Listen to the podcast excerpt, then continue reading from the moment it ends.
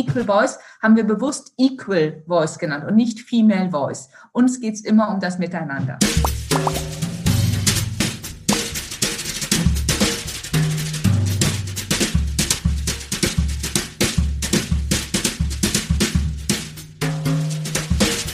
Und äh, ich bin sehr gespannt, äh, von euch dreien zu erfahren, ja, warum, wieso, weshalb es dazu kam. Ähm, ihr habt, wenn ich es richtig verstanden habe, ähm, festgestellt, dass 75 Prozent aller Artikel bei euch in den Schweizer Medien von Männern handeln.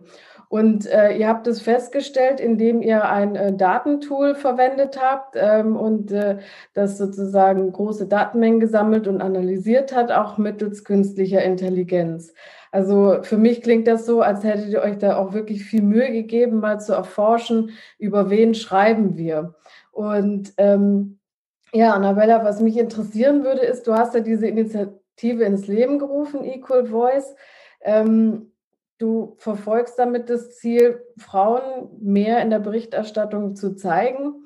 Aber wie kam es dazu und ähm, ja, wie sieht deine Arbeit diesbezüglich jetzt aus? Ich habe einfach festgestellt, dass, dass Rollenmodelle, weibliche Rollenmodelle uns oftmals fehlen. Wenn man jetzt einfach hinterfragt, äh, wer sind eigentlich deine Rollenmodelle, finde ich es schon erschreckend, wie oft wir dann eher männliche Rollenmodelle skizzieren als, als weibliche. Und ähm, Dabei gibt es so viele tolle Frauen, die äh, absolute Rollenmodelle sein könnten. Denn ich bin davon überzeugt, dass Rollenmodelle Mut machen. Sie zeigen auf einmal auf, dass das bislang Undenkbare wunderbar denkbar ist und umsetzbar ist. Und das gibt halt einfach Mut. Und dementsprechend haben wir gesagt, wollen wir das genau mit Equal Voice bezwecken. Wir wollen die Expertinnen finden. Wir wollen wirklich die, ähm, die Saat ähm, pflanzen, damit diese Frauen auch wachsen können, dass es der Generation auch nach uns äh, wie nachher eine Selbstverständlichkeit ist, dass Frauen und Männer äh, in Unternehmungen bis hin von oben, von unten bis nach oben hin divers miteinander agieren können und immer die, das Beste gewinnt und nicht die Hierarchie oder das, oder das Geschlecht. Wir, Equal Voice haben wir bewusst Equal Voice genannt und nicht Female Voice. Uns geht's immer um das Miteinander. Ja, sehr schön. Das ist ja auch nicht äh, immer unbedingt äh, so üblich, dann, dass es äh, ein Miteinander ist, sondern oft wird es ja dann auch ein Gegeneinander. Ähm, ja, also wenn ich ähm, dann ein Stück weitergehe, auch zu Nina, du hast ja ähm, die Schweizer Illustrierte äh, als Medium, das du verwenden kannst. Ähm, jetzt ist das ein Medium, wenn ich da an die Deutsche Bunte denke, dann denke ich an Prominente, ich denke an äh, an eigentlich viele Frauen und äh, würde auch schätzen, dass der Anteil der ähm, Artikel über Frauen in dann diesem Magazin deutlich höher ist. Aber wie kamst du dann zu Equal Voice und was, hat, was hat dich daran so fasziniert zu sagen, das nehme ich jetzt auch mit auf und da will ich auch dran arbeiten? Ja, also zum einen ähm, ist mir als Journalistin natürlich schon immer aufgefallen, dass die Mehrheit der Medienberichterstattung von Männern handelt. Und ich habe mich schon oft gefragt, warum ist denn da keine Frau als Expertin? Äh, äh, und insofern hat Annabella mit ihrer Initiative da offene Türen äh, eingerannt. Und ähm, das war gar, nicht, gar keine Frage, ob man da mitmacht. Ähm, Im Übrigen auch von meinen männlichen Kollegen äh, äh, wurde das fast noch mehr gepusht als von mir. Der fand, wir müssen da was machen. Ähm, und wie du schon gesagt hast, es ist nicht so, dass wir jetzt besonders männerlastig waren bei uns. Es war relativ ausgeglichen, jetzt von, wenn man rein zählt, wie viele Männer sind im Blatt, wie viele Frauen aber die Art und Weise, wie beispielsweise Frauen dargestellt werden, ähm, ich sage jetzt mal, die Frau vielleicht dann eher mal äh, lasziv adrett posierend und der Mann so ein bisschen heroischer, äh, äh, äh, kompetenter. Ähm, das war sicher ein großes Thema bei uns und äh, auch die Schlagzeilen. Ähm, Vielleicht ein Beispiel, äh, mit Equal Voice diskutieren wir viel mehr über unsere Coverschlagzeilen. Wir hatten bei äh, Kamala Harris ähm, ähm, vor etwa einem halben Jahr eine große Diskussion, weil da die, die männlichen Kollegen einen Titel gesetzt haben, sie ist Bidens stärkste Waffe.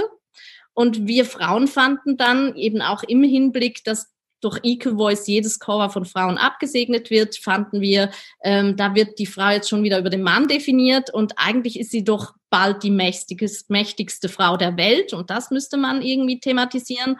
Und ähm, so ist Equal Voice einfach ein Sensibilisierungstool und das finde ich auch ganz wichtig. Es ist nicht ein Reglement, äh, wo man den Leuten was aufdrückt. Da sind Journalisten und Journalisten ja ganz empfindlich, äh, sondern es ist ein Sensibilisierungsthema, äh, äh wo man Sachen hinterfragt und ähm, wo man aber am Ende das Ganze mit Augenmaß anwendet und auch immer dem Anspruch gerecht wird, Realitäten abzubilden. Also beispielsweise, wenn wir eine Geschichte machen mit unserem Bundesratspräsidenten äh, äh, Guy Parmelin und bei ihm steht halt äh, seine Frau mit Schürze in der Küche und rüstet Gemüse äh, beim Fotoshooting, äh, das, dann sagen wir natürlich nicht, ja, äh, setz dich jetzt bitte mal hin und lies die Financial Times, weil sonst ist das so klischiert, sondern ähm, es, wir bilden natürlich dann die Realität auch so ab, äh, und versuchen im Gegenzug halt äh, äh, äh, mehr Role Models, wie es Annabella geschildert hat, äh, ins Blatt zu bringen. Und vielleicht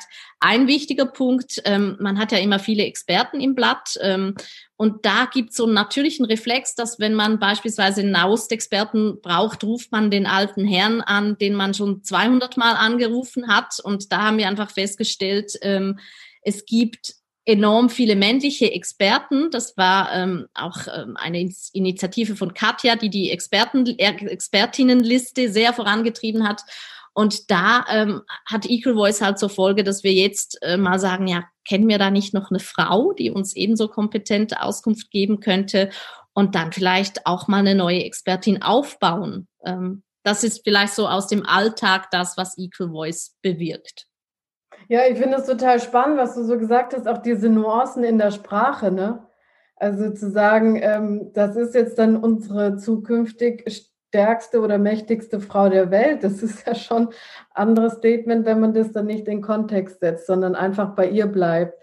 Ähm, ihr habt jetzt häufiger gesprochen oder erwähnt die Expertinnen und ähm, Katja, neben Equal Voice, äh, wo du dich ja auch einsetzt, hast du äh, setzt du dich zusätzlich auch noch dafür ein, dass äh, Wikipedia äh, mehr Beiträge über Frauen veröffentlicht. Darüber habe ich ja noch nie nachgedacht.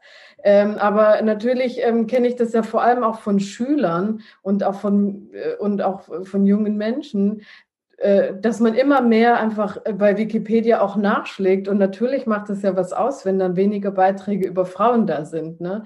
Aber wie ist es dir überhaupt aufgefallen und ähm, ja, wie, Arbeit, wie sieht deine Arbeit dann sozusagen an diesem äh, Wikipedia aus? Also äh, wie kann man sich das vorstellen?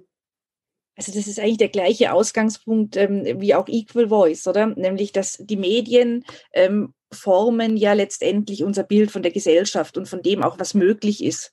Und ähm, eben in den Medien, jetzt nicht nur bei den Schweizer Medien, sondern weltweit ist das Verhältnis tatsächlich 80-20 oder 80 Prozent aller Berichte sind über, über Männer und nur 20 Prozent über Frauen. Und ähm, bei Wikipedia ist es genau das Gleiche letztendlich. Bei Wikipedia ähm, gibt Studien und gibt's, äh, ja, wurde untersucht und es ist so, dass äh, sech, nur 16 Prozent aller äh, Biografien sind dort über Frauen.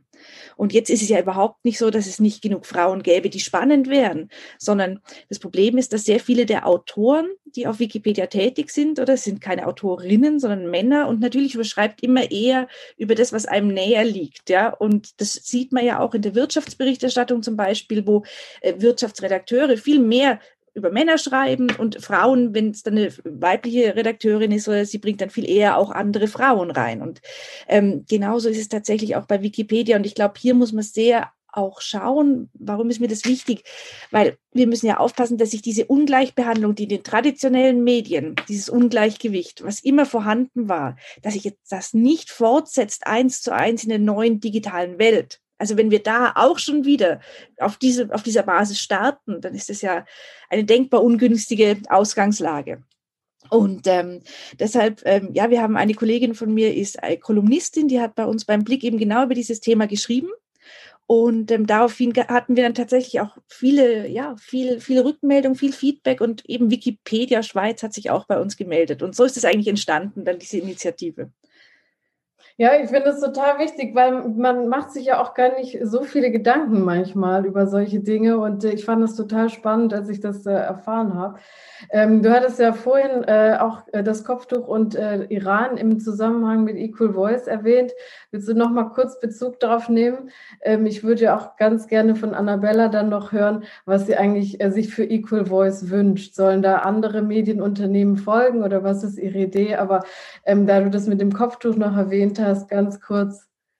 Ähm, ja, also im Iran war für mich sehr spannend zu sehen, dass die Frauen dort eigentlich eine sehr starke Stellung haben, dass sie aber, also innerhalb der Familie und äh, Iran war zum Beispiel äh, in Sachen Frauenstimmrecht und Frauen in der Politik sogar fortschrittlicher als die Schweiz, muss man sagen. Ja, die Schweiz hat ja erst seit 50 Jahren jetzt das Frauenstimmrecht, das haben wir gerade gefeiert.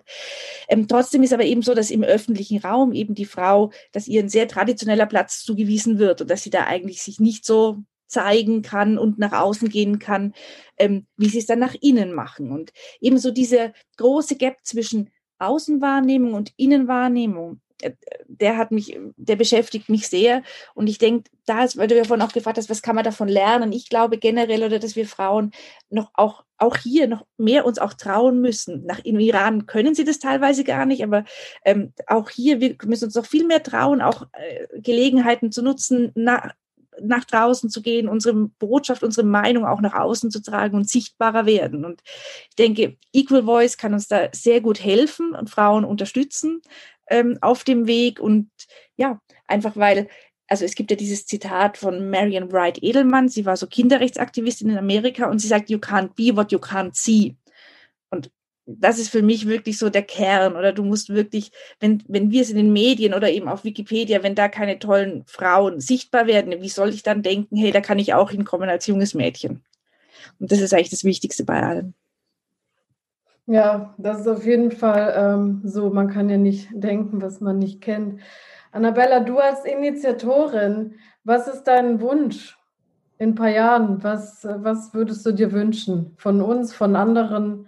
für diese Equal Voice-Initiative? Äh, Unser Wunsch ist, dass Equal Voice wirklich zu einem Bon mot wird, also wirklich zu einem geflügelten Wort.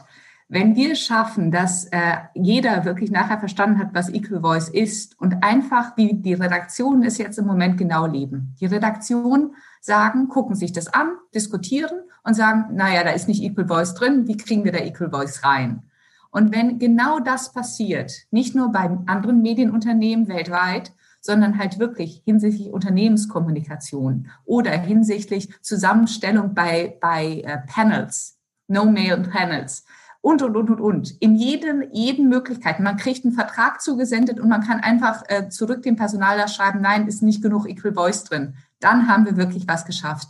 Wenn alle wissen, was wir mit Equal Voice meinen, dass halt wirklich diese Vielfalt der Stimmen auch gehört wird, dann sind wir einen riesigen Step weitergekommen. Und wenn wir uns das für die nächsten fünf Jahre wünschen würden, dann hätten wir sehr, sehr viel erreicht.